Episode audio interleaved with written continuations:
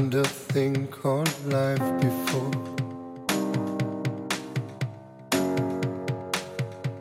And I still wake up at night for sure.